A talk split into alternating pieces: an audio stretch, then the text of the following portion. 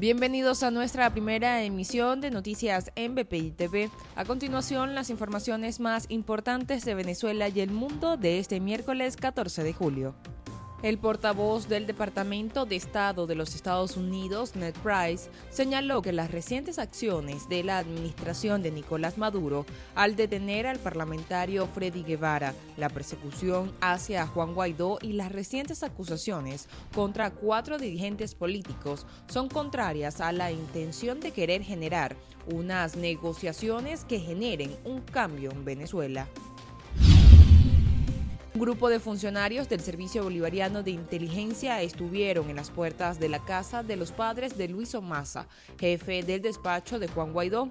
Somasa denunció lo ocurrido, lo cual lo tildó de hostigamiento y llamó a la comunidad internacional para que se pronuncie al respecto.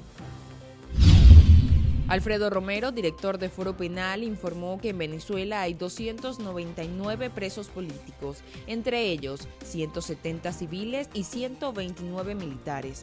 Entre los más resaltantes se encuentran el diputado a la Asamblea Nacional de 2015, Freddy Guevara, y Javier Tarazona, director de la ONG Funda Redes.